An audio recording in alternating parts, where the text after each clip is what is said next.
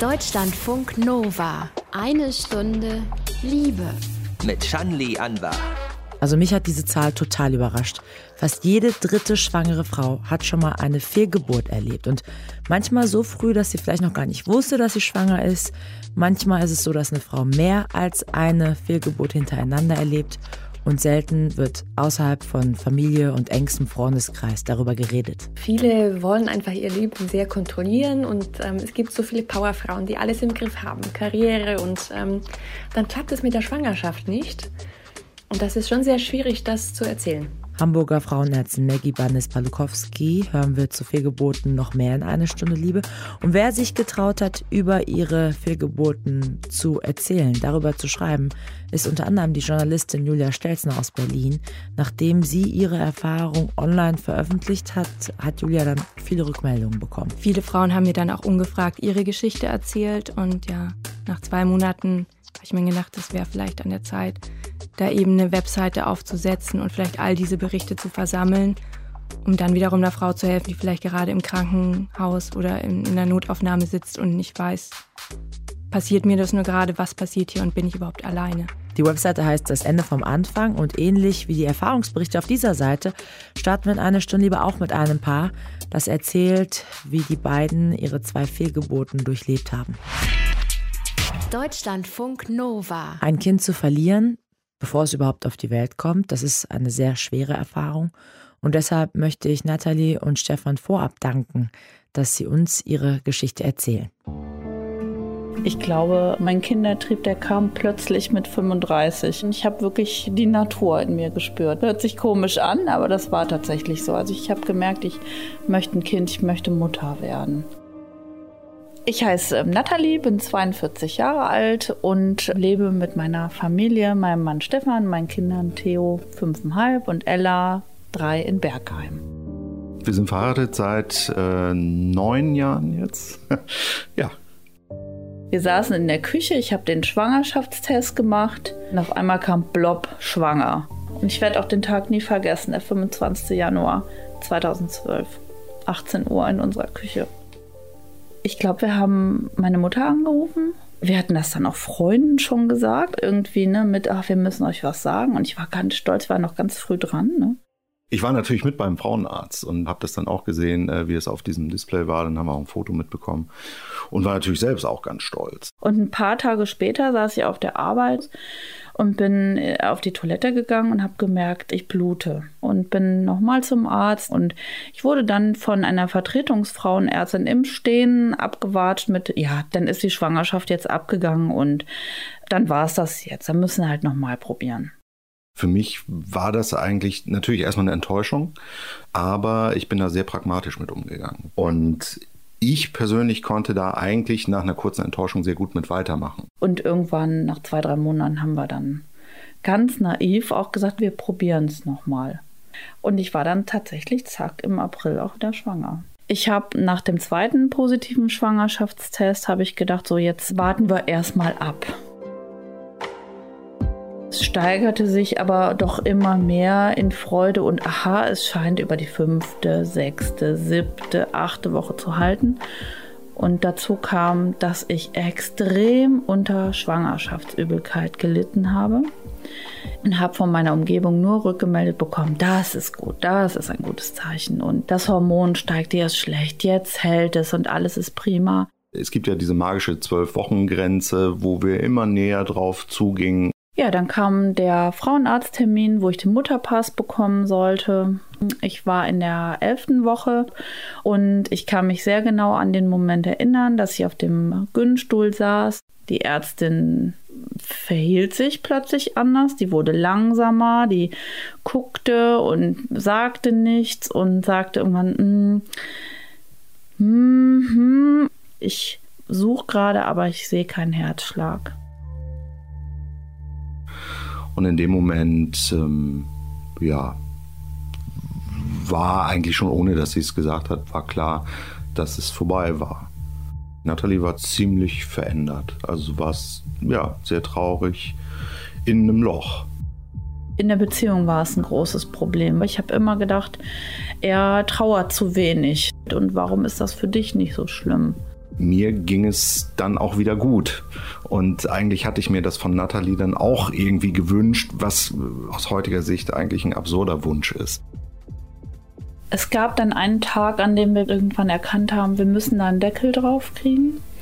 Wir haben uns dann entschieden, die ähm, Ultraschallbilder zu nehmen, haben einen kleinen Kasten getan und sind damit, obwohl wir gar keine Kirchengänger oder gar keine gläubigen Menschen sind, in die äh, Kirche im Stadtteil gegangen und hatten vorher diese Kiste mit einem Brief an den Pfarrer auf den Altar gelegt und wir saßen dann in der Bank und haben uns verabschiedet und ich habe geweint und dann konnte ich auch mal runterschlucken.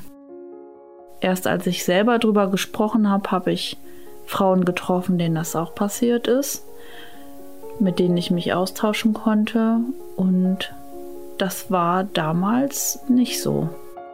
Die Zeit war, glaube ich, eine sehr wichtige Zeit für uns. Man reift ja auch irgendwie daran. Und dann hat es ja auch zweimal äh, sehr positiv geklappt. Wir haben zwei tolle Kinder. Ja, für mich ist das so, ich bin vierfache Mutter. Zwei toben unten durchs Wohnzimmer, machen alles durcheinander und zwei passen auf. Nathalie und Stefan, darüber, wie zwei Fehlgeburten ihr Leben geprägt haben. Nochmal danke fürs offene Erzählen und Mut machen. Und auch nochmal danke an Deutschlandfunk Nova-Reporterin Theresa Hübner, die lange nach so einem offenen Paar gesucht hat und ihre Geschichte für eine Stunde Liebe zusammengetragen hat. Wir reden über Fehlgeburt, weil es offenbar noch viel zu wenig gemacht wird. Die ehemalige First Lady Michelle Obama, die schreibt in ihrer Biografie Becoming über ihre Erfahrung der Fehlgeburt ich hatte das Gefühl, versagt zu haben, weil ich nicht wusste, wie oft sowas vorkommt. Niemand redet darüber. Michelles Fehlgeburt, muss man wissen, ist 20 Jahre her und es scheint immer noch zu wenig darüber gesprochen zu werden. Und es fehlt auch oft an Wissen, auch wenn fast jede dritte Schwangerschaft eine Fehlgeburt ist. Für einen kurzen Info-Input sorgt jetzt Deutschlandfunk Nova-Reporterin Annika Witzel. Wann spricht die Medizin denn genau von einer Fehlgeburt?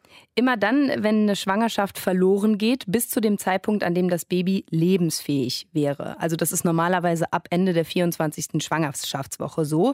Und immer wenn die Schwangerschaft davor endet, dann ist es eine Fehlgeburt. Und etwa 80 Prozent aller Fehlgeburten finden vor der 12. Schwangerschaftswoche statt. Also das sind so in den ersten drei Monaten. Und das ist ja auch oft so eine Zeit, wo viele Pärchen sich so denken, ah, erzählen wir lieber noch niemandem was von. Ja, ja, ganz genau. Und ähm, auf jeden Fall machen das viele so. Und das ist eben auch sinnvoll, weil das Risiko, dass bis dahin irgendwas passiert, eben noch relativ hoch ist. Was aber ganz spannend ist, die meisten Frauen bekommen eine Fehlgeburt überhaupt gar nicht mit. Das sagt auch Frauenärztin Maggie Banis-Paluchowski aus Hamburg. Und das wissen wir tatsächlich erst, seitdem wir diese hochempfindlichen Schwangerschaftstests haben, äh, die einen Anstieg vom Schwangerschaftshormonwert im Blut wirklich wenige Tage nach der Einnistung schon nachweisen können. Ähm, und das bekommt die Frau tatsächlich gar nicht mit. Sie fühlt sich nicht schwanger, sie hat keine Symptome. Und manchmal äh, gab es sogar noch gar keine Einnistung. Dann sinkt das Schwangerschaftshormon einfach wieder und die Frau bekommt ihre Tage ganz normal. Und das war dann eben auch eine Fehlgeburt. Wenn die Frauen es dann mitbekommen, wenn es vielleicht diesen Kinderwunsch auch sehr stark schon gibt, dann machen sich viele ja auch Schuldgefühle, denken drüber nach, was habe ich falsch gemacht? Habe ich mich falsch ernährt, zu viel Sport gemacht? Gibt es Gründe für Fehlgeburten? Ja, die gibt es. Der häufigste Grund ist eine Chromosomstörung. Das passiert eben, wenn sich die männlichen und weiblichen Chromosomen der Eltern nicht richtig auf die Zellen des Babys verteilen, sozusagen. Und die bekannteste Chromosomstörung ist Trisomie 21, also das Down-Syndrom, haben wir wahrscheinlich alle schon mal gehört. Und das muss ja auch nicht immer zu einer Fehlgeburt führen, das wissen wir ja. Aber es gibt eben auch Störungen, die so schwerwiegend sind, dass das Baby das eben nicht überlebt. Aber da kann niemand der Eltern ja was für. Das passiert eben einfach mit so einer Störung. Kann man, wenn man jetzt sich äh, vornimmt, okay, wie kann ich eine Fehlgeburt vermeiden? Gibt es Dinge, wo man vorbeugen kann, damit das nicht passiert? Ja, also es gibt schon ein paar Faktoren, die man als Frau mit beeinflussen kann. Das Alter der Frau spielt natürlich eine Rolle. Dann sollte man auch ein bisschen auf den Koffeinkonsum achten. Also es ist jetzt nicht verboten, Kaffee in der Schwangerschaft oder vorher zu trinken, aber man sollte es eben nicht übertreiben, eigentlich wie mit allem. Und Maggie Banis-Palukowski kennt noch ein paar weitere Faktoren, auf die man achten kann. Wir wissen, dass Frauen zum Beispiel mit starker ähm, Übergewicht oder Untergewicht tatsächlich ein höheres Risiko für Fehlgeburten haben. Das ist etwas, was man selbst optimieren kann. Ähm, Alkoholkonsum und Rauchen sind auch natürlich sehr nachteilig. Übrigens auch das Passivrauchen. Das heißt, wenn der Ehemann viel raucht, wissen wir, dass sich das Risiko für eine Fehlgeburt bei der Frau auch erhöht. Niederländische Forscher äh, haben sich dem Thema übrigens auch schon mal angenommen und es gibt die Vermutung, dass wenn Frauen beim Oralsex das Sperma des Partners schlucken, dass das Immunsystem der Frau sich quasi schon mal an die fremden Zellen sozusagen gewöhnt und dass das Fehlgeburten vorbeugen könnte. Aber komplett bewiesen ist das äh, tatsächlich noch nicht. Wenn jetzt eine Fehlgeburt passiert ist, wie wichtig ist es eigentlich, dass ein Paar dann noch zur Nachsorge geht?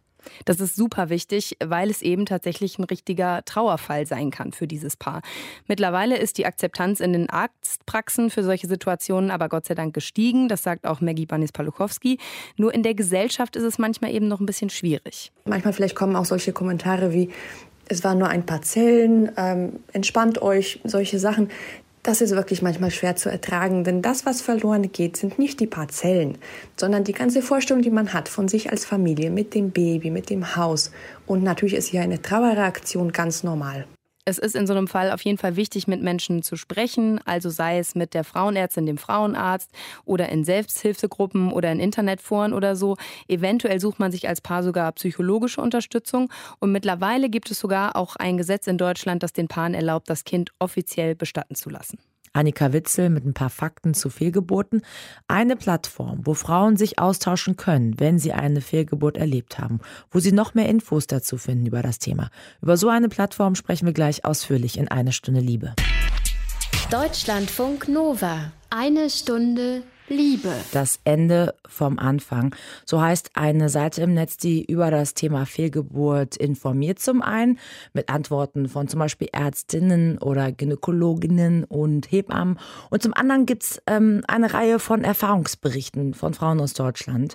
Und der erste Bericht, der stammt von der Macherin der Seite selbst, Journalistin Julia Stelzner. Jetzt Gast in Eine Stunde Liebe. Hallo. Hallo. Vielen Dank für die Einladung. Gerne. Ähm, also deine eigene Erfahrung ähm, war ja wahrscheinlich auch der Grund, vor zwei Jahren etwa die Seite das Ende vom Anfang so zu machen. Ähm, wie ist das über das Thema Fehlgeburt so offen zu schreiben? In meinem Fall war es eher ziemlich unangenehm, da ich ja tatsächlich eben beruflich auch schreibe und dann aber eher über, sagen wir, schöne, leichte Themen wie Mode, Design, Reisen, alles, was in den Lifestyle-Kosmos fällt. Und ich gebe privat relativ wenig von mir preis und das war halt so direkt mal volle Kanne so aus dem Innersten erzählt. Und ja, es, ich kann sagen, es fiel mir schwer, meine Geschichte aufzuschreiben. Ich habe da bestimmt drei, vier Monate daran gesessen, bis ich die finale Version hatte und war dann auch beim Veröffentlichen ziemlich aufgeregt. Das kann ich mir total gut ja. vorstellen. Ähm, du selbst hattest als erstes eine Eileiter-Schwangerschaft mhm. und dann korrekt. Zwei Fehlgeburten innerhalb wirklich kurzer Zeit. Relativ ja, kurzer. relativ kurzer Zeit. Ich glaube, also man wird ja relativ oder kann relativ schnell wieder schwanger werden. Bei mir hat sich das Ganze über drei Jahre gezogen. Das ist schon bis zur Geburt meiner Tochter, das kann man schon eher ich als längeren Zeitraum. Das will ich nämlich auch vorwegnehmen. Du bist mittlerweile Mutter, deine Tochter ist sechs Monate alt. Also ja. Wenn wir jetzt dieses Gespräch äh, führen, ähm, ja, kann man auch sagen, beim vierten Mal hat es dann geklappt. Man kann sagen, es gab ein Happy End. Es war relativ zäh, der Weg bis dahin, aber heute bin ich ziemlich glücklich, dass wieder so, sagen wir, am Ball geblieben sind oder immer die Hoffnung hatten, dass es was wird. Hast du vor dieser Erfahrung gewusst, wie oft es überhaupt zu Fehlgeburten bei Frauen kommt? Nee, ich wusste, dass es das gibt. Ich hatte aber tatsächlich in meinem Freundeskreis und sagen wir erweiterten Freundeskreis den Fall, dass es eben sehr viele gesunde, erfolgreiche Schwangerschaften gab. Da war nur einmal der Fall, dass es zu einer Fehlgeburt kam. Auch im familiären Umfeld gab es das, aber nicht so oft. Und ja, mir war das nicht bewusst, wie hoch die Zahl irgendwie tatsächlich ist. Ich ähm, kann aber dazu sagen, dass ich noch einmal meinte zu meinem Mann, ich wundere mich, dass irgendwie alle so gesunde Kinder bekommen und das auch relativ schnell klappt, weil das ist ja eigentlich klinisch gesehen gar nicht so einfach. Und ich habe Angst, dass es bei mir vielleicht irgendwie der Fall sein wird, dass es nicht so einfach ist. Mhm.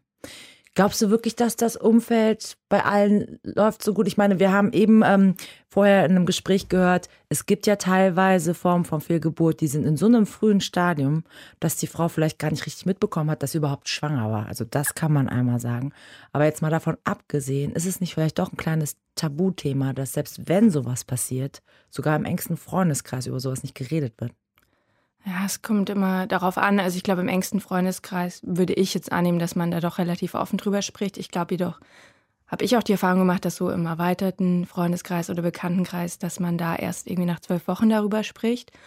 Und dass es so klar irgendwie die Zahl irgendwie nicht so ganz eindeutig ist, die man ausmachen kann. Aber ähm, ja, das stimmt schon, dass man da, dass das Tabu noch relativ groß ist und man nicht immer gleich erfährt, sondern erst so auf, wenn man seine eigene Geschichte erzählt, dann mhm. hört man immer öfter, ja, ich kenne jemanden, der ist das auch passiert oder mir tatsächlich auch vor Jahren. Dann wird damit generell offener umgegangen. Wie siehst du das mit diesen äh, zwölf Wochen? Wir haben jetzt auch in einer Stunde Liebe von einer Frauenärztin gehört, die auch eher so dazu rät, solange diese ersten zwölf Schwangerschaftswochen nicht rum sind, nicht unbedingt davon zu erzählen. Findest du das auch sinnvoll, es erstmal für sich zu behalten? Ich glaube, das kommt auf die Person selber drauf an. Ich würde dazu raten oder jetzt aufgrund meiner eigenen Erfahrungen und eben die Geschichten, die ich von anderen Betroffenen kenne, würde ich sagen, dass es sehr wichtig ist, dass man früher auch schon eben vor dem Ende der zwölf Wochen, was jetzt auch nicht, sage ich mal, das ultimative Ende ist, es kann danach immer noch mal was passieren. Ähm, aber ich bin auf jeden Fall für einen offeneren Umgang damit, der ja de facto irgendwie auch vorgelebt wird, zumindest die positiven Aspekte, wenn wir nur irgendwie an Werbung oder Filme denken. Da ist auch die Freude sehr groß, sobald man den positiven Schwangerschaftstest in der Hand hält. Also man geht offen mit dem Thema Schwangerschaften um, aber eben nicht irgendwie, sage ich, mit den Trauergeschichten. Und ich finde, das verklärt so ein bisschen das Bild, dass man immer nur denkt, man hat einen positiven Schwangerschaftstest und neun Monate später kommt im Bestfall ein gesundes Baby zur Welt. Das ist eben faktisch nicht so. Das beweisen ja die Zahlen und Studien. Und ähm, ja, ich würde mir wünschen, dass man offener damit umgeht. Ähm, ich denke aber auch, dass es auf die Person drauf ankommt, weil viele Personen möchten eben sehr ihr Privatleben für sich behalten und denen würde das schwerfallen, dann zum Beispiel mit dem Arbeitgeber oder mit Freundinnen zu teilen, die Trauer. Und ich glaube, in dem Fall muss man irgendwie auf die Person Rücksicht nehmen. Wenn wir jetzt nochmal auf die Zahlen blicken, und das ist echt irgendwie eine große Zahl, heißt es ja auch bei dir auf der Seite, dass eigentlich jede dritte Frau schon mal eine Fehlgeburt erlebt hat.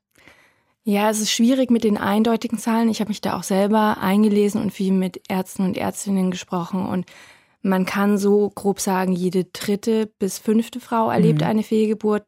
Man kann aber auch ganz allgemeiner sagen, wie du auch meintest, dass eben viele Fehlgeburten unentdeckt bleiben, weil die ja irgendwie sich bis zur sechsten Woche ereignen und das dann vielleicht mit der Regelblutung abgeht. Und ähm, oft geht man ja erst, wenn die Regelblutung ausbleibt, zum Arzt und fragt eigentlich, hey, ich könnte vielleicht schwanger sein oder mhm. wo bleibt denn jetzt meine Periode? Von daher sagt man eigentlich, dass nur in einem, rund einem Drittel der Fälle, sagen wir mal 30 Prozent, von befruchteten Eizellen kommt es am Ende zu einer erfolgreichen Schwangerschaft oder einer Lebendgeburt. So viele andere haben schon von Anfang an Fehler im Chromosomensatz und gehen eben ganz früh ab. Diese Seite, die du jetzt mit Infos, mit Erfahrungsberichten ähm, gefüllt hast, weiterfüllst, was hat sie dir persönlich gebracht? So ein bisschen aufarbeiten, verstehen, nachspüren. Jetzt hast du ja mittlerweile dein Kind. Mhm. War das auch für den Weg bis dahin irgendwie notwendig?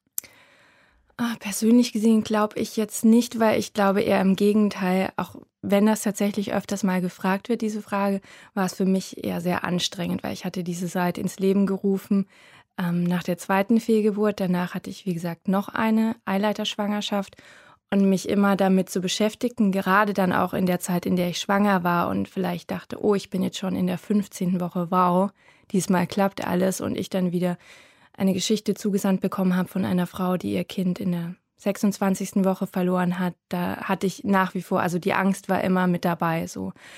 Aber ich glaube, vielleicht liegt das auch an meinem Job. Ich arbeite sonst als Journalistin und habe da so mache recht viele Interviews oder Berichte über Themen und habe dadurch so ein bisschen Abstand und so habe ich das auch versucht zu halten, weil es ist eher im Gegenteil ziemlich schwer, sich damit immer wieder auseinanderzusetzen. Aber ich hatte immer die Hoffnung, dass es, wenn es nur einer Frau hilft, dann äh, macht das Sinn, dass ich das mache. Und auch wenn es manchmal unangenehm ist, aber ja, so sehe ich das eher.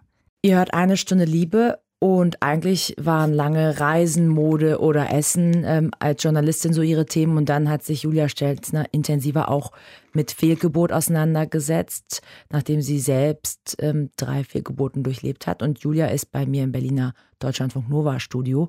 Auseinandersetzen äh, mit dem Thema Fehlgeburt heißt jetzt auf deiner Seite das Ende vom Anfang. Da gibt es zum Beispiel auch eine Rubrik mit sieben Expertinnen-Interviews, unter anderem Menschen aus Forschung ähm, aus der Ärztewelt, Mediziner, Hebammenhilfe, Naturheilkunde.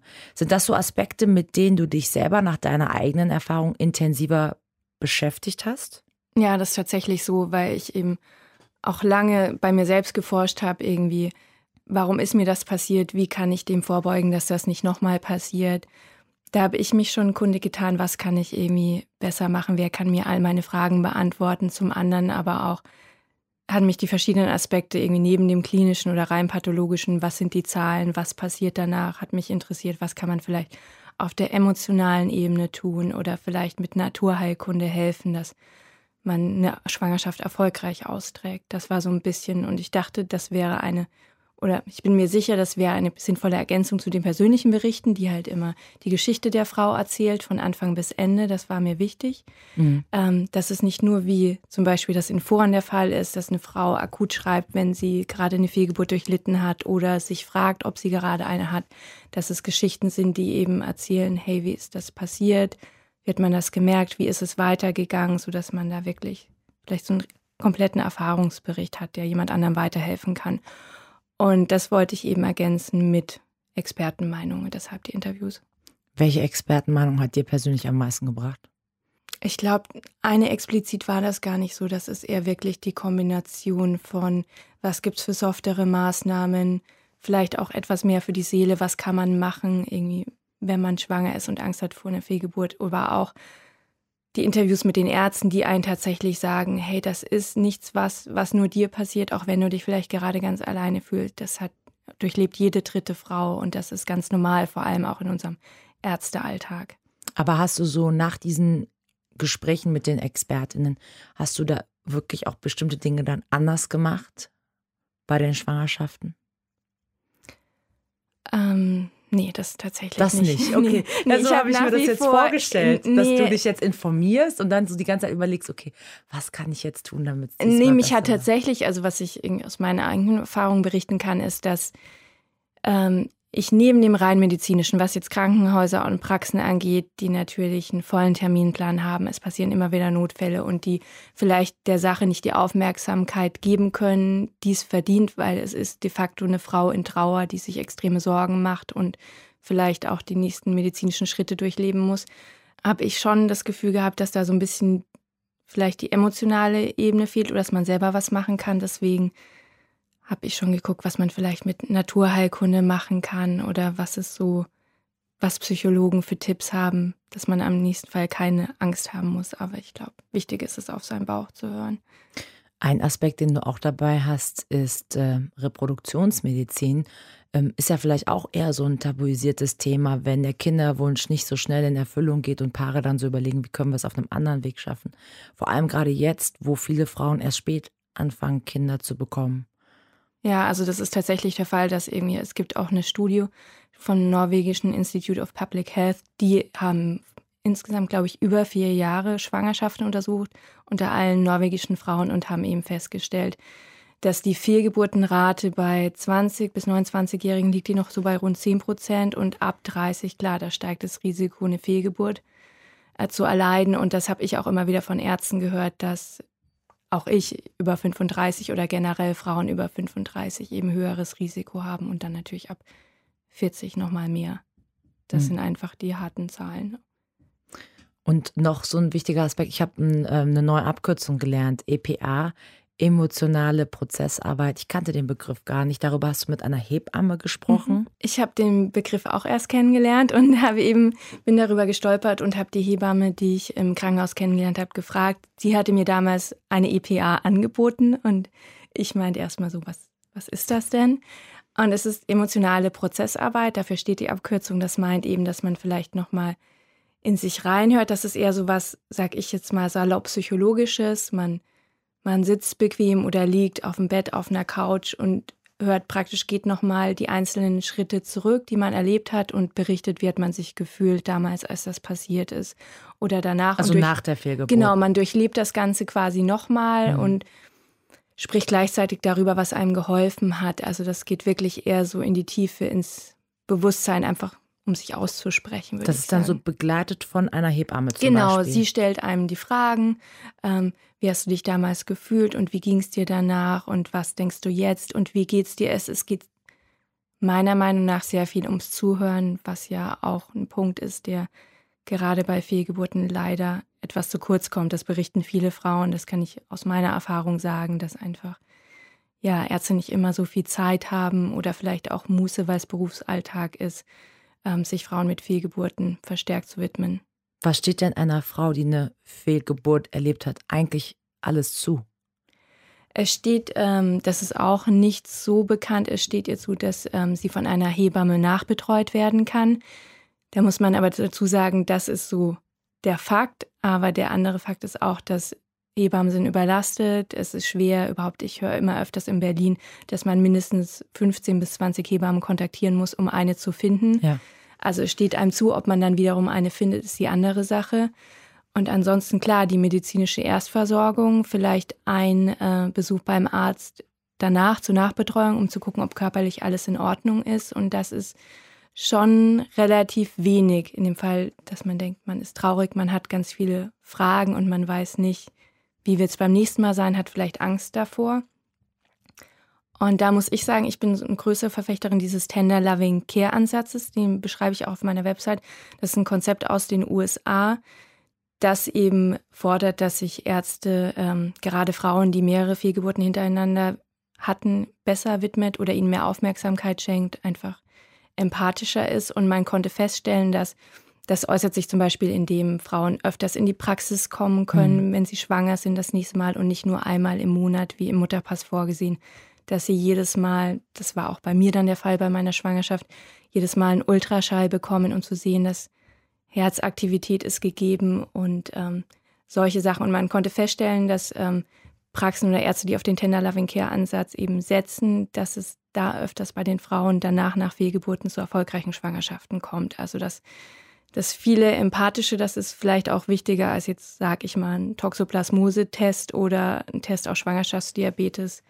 Ähm, das gehört mindestens genauso dazu und das beschreibt dieser Ansatz. Also eigentlich den Stresslevel runterholen. Genau, den Stresslevel Frau, die die ganze Zeit Angst hat und denkt, äh, es könnte nochmal passieren, es könnte nochmal passieren. Definitiv. Und das sind nicht nur Frauen, mhm. die Fehlgeburten hatten. Ich glaube, generell gibt es eine Studie, die sagt, ein Drittel aller Schwangerschaften, das sind die Frauen voller Angst und voller Sorge. Und wenn man dieser Sorge eben mehr begegnet, dann ist die Schwangerschaft auch gesünder. Klingt sehr logisch. Tja, definitiv. Julia, über Fehlgeburt als Journalistin äh, zu informieren, haben wir ja gerade ähm, schon drüber geredet. Also so dieses Expertinnen-Interviews zu machen, das ist ja so klassisches Handwerk. Aber dann sowas Persönliches äh, zu schreiben, ähm, der Text ist ja auch bei Edition F erschienen, dein Erfahrungsbericht. Ähm, hast du dich da überwinden müssen oder war das so eine Flucht nach vorn? Ach, beides. Also so hat das praktisch angefangen. Also um nochmal einen Schritt zurückzugehen, es hat damit angefangen, dass ich eben selbst die zweite Fehlgeburt hatte in der Zeit, wo alle schon meinen, ach, es hat beim ersten Mal nicht geklappt, beim zweiten Mal klappt sicher. Oder es gab auch so Sprüche wie, ähm, du bist jetzt schon in der zwölften Woche, jetzt ist alles in trockenen Tüchern. Und genau in der zwölften Woche hatte ich eben diese Fehlgeburt. Und man muss sagen, ich bin danach schon in so ein kleines Loch gefallen und dachte mir, warum passiert mir das und warum passiert mir das nochmal? Und warum werde ich so wenig oder so selten mit dem Thema überhaupt konfrontiert? Weil ich würde davon ausgehen, ich lese recht viel und klar berichtet einmal hier und da begegnet einem Bericht. Das aber auch mehr in angelsächsischen Medien als in deutschen. Und ich hatte eben aufgrund dieses Mangels, dass man Berichte von Frauen liest, denen das passiert, oder sagen wir mal ganz klassisch journalistische Reportagen, mhm. saß ich eben da und dachte, ach, vielleicht ähm, sollte ich jetzt mal was schreiben, um aus diesem ganz Negativen vielleicht noch irgendwas Positives mitzunehmen, was jemand anderem wiederum helfen kann. Ich hatte dann Edition F mir eben ausgesucht, um den Bericht zu veröffentlichen, weil das eben ein Portal ist für Frauenthemen. Und ich weiß noch, das war, ich habe meinen Bericht in der Silvesternacht 2016 auf 17 veröffentlicht, einfach weil das für mich so ein Cut war und ich, ich mache das jetzt unter Herzklopfen und sobald der Bericht dann online war, habe ich relativ viele E-Mails bekommen von Bekannten, aber auch von fremden Frauen, die gesagt haben, dass ihnen mein Bericht sehr geholfen hat. Viele Frauen haben mir dann auch ungefragt ihre Geschichte erzählt und ja, nach zwei Monaten habe ich mir gedacht, das wäre vielleicht an der Zeit, da eben eine Webseite aufzusetzen und vielleicht all diese Berichte zu versammeln, um dann wiederum einer Frau zu helfen, die vielleicht gerade im Krankenhaus oder in, in der Notaufnahme sitzt und nicht weiß, passiert mir das nur gerade, was passiert hier und bin ich überhaupt alleine.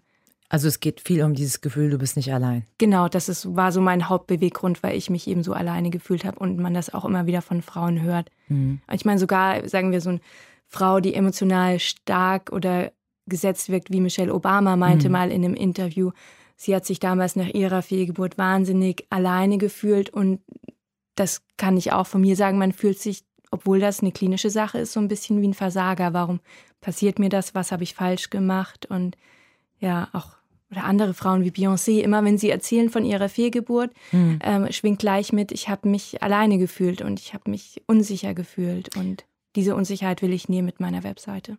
Da kommt natürlich aber auch direkt die Frage, was ist eigentlich mit den Partnern oder Partnerinnen? Was ja. für eine Rolle spielen die eigentlich? Ja, die spielen auch eine sehr wichtige Rolle und klar kommen die jetzt in dem Fall vielleicht ein bisschen zu kurz oder kommen nur am Rande vor. Aber ähm, ja, auch Männer trauern und sind betroffen von Fehlgeburten. Aber es ist doch, wenn man es jetzt reduziert, es ist die Frau, die im Zweifelsfall eine Operation hat, die immer wieder zum Arzt gehen muss und den Verlust eben auch körperlich bemerkt, allein hormonell. Du hast jetzt äh, 25 Berichte veröffentlicht. Gibt es irgendwie eine Geschichte, die dir besonders nahe gegangen ist? Ähm, nee, das würde ich nicht sagen. Ich glaube, die Geschichten, die waren allesamt zu unterschiedlich. Und ob das jetzt, ob man sagen kann, es, es wiegt vielleicht schwerer. Klar sind das mehr Dramen, wenn eine Frau irgendwie über der 20. Woche ihr Kind verliert, wo sie vielleicht schon Anschaffung getätigt hat, als in der sechsten Woche. Aber ich glaube, jeder empfindet anders. Und ich kann da keine Geschichte herauspicken. Es haben mich alle wiederum bewegt. Und ich finde das überhaupt sehr mutig, dass Frauen eben weil ich von mir selber weiß, wie schwer mir das gefallen ist, damit an die Öffentlichkeit zu gehen. Und es wird auch, so wünsche ich mir das von den Frauen, ein Foto gezeigt und der wirkliche Name und man versteckt sich nicht hinter irgendwas, um eben dieses Tabu ähm, aufzubrechen. Von daher sind alle Berichte wichtig, würde ich sagen. Gibt es etwas, was alle verbindet, auch wenn sie sehr unterschiedlich sind, was die Erfahrung angeht? Ich würde sagen, alle sind am Ende noch hoffnungsvoll, würde ich sagen. Keiner sagt, ich hatte ein oder mehrere Fehlgeburten und ich, ich kann nicht mehr, sondern alle sind so, wir wollen unseren Kinderwunsch nachgehen und irgendwann wird das klappen. Also diese Website vermittelt auch ganz viel Hoffnung, glaube ich. Du selbst hast ähm, an einer Stelle in einem Interview mal beschrieben, als du jetzt zum vierten Mal schwanger warst, hat es ein bisschen länger gedauert, bis du so die Babysachen äh, von ihren mhm. Etiketten mhm. befreit hast. Ja, ich hatte richtig Angst. Ich hatte, ich muss sagen, die ersten 15 Wochen waren auch ein bisschen, waren auf und ab. Und von daher war ich eben froh, dass mich damals sehr gut betreut wurde von meiner Frauenärztin, die mir ganz viel Unsicherheit genommen hat. Aber generell ist so dieses Gefühl, gerade wenn man so dreimal einen positiven Schwangerschaftstest oder bei mir jetzt viermal einen positiven Schwangerschaftstest in den Händen hält und den dann auch aufhebt, das wird nicht automatisch dann in neun Monaten Baby bei dir zu Hause in der Wiege liegen. Und das wusste ich eben, von daher war ich ein gebranntes Kind und ich hatte auch bis zuletzt Angst. Ich dachte, das kann nicht wahr sein, jetzt kommt mein Baby und ja, jetzt ist es da und ich bin jeden Tag, jede Minute sehr glücklich darüber. Journalistin Julia Stelzner, Macherin der Seite Das Ende vom Anfang, auf der ihr, wenn euch das Thema noch mehr interessiert, Fehlgeburt, Erfahrungsberichte von Frauen findet, aber auch eben Antworten aus der Wissenschaft, aus der Medizin, wie es zu Fehlgeburten kommen kann und was man vielleicht danach machen kann, um damit besser umzugehen. Julia, danke für den Besuch in eine Stunde Liebe. Vielen Dank. Und euch, äh, liebe Menschen am anderen Ende der Kopfhörer und Boxen, danke ich fürs liebevolle Lauschen. Deutschlandfunk Nova. Eine Stunde Liebe. Jeden Freitag um 20 Uhr. Mehr auf deutschlandfunknova.de.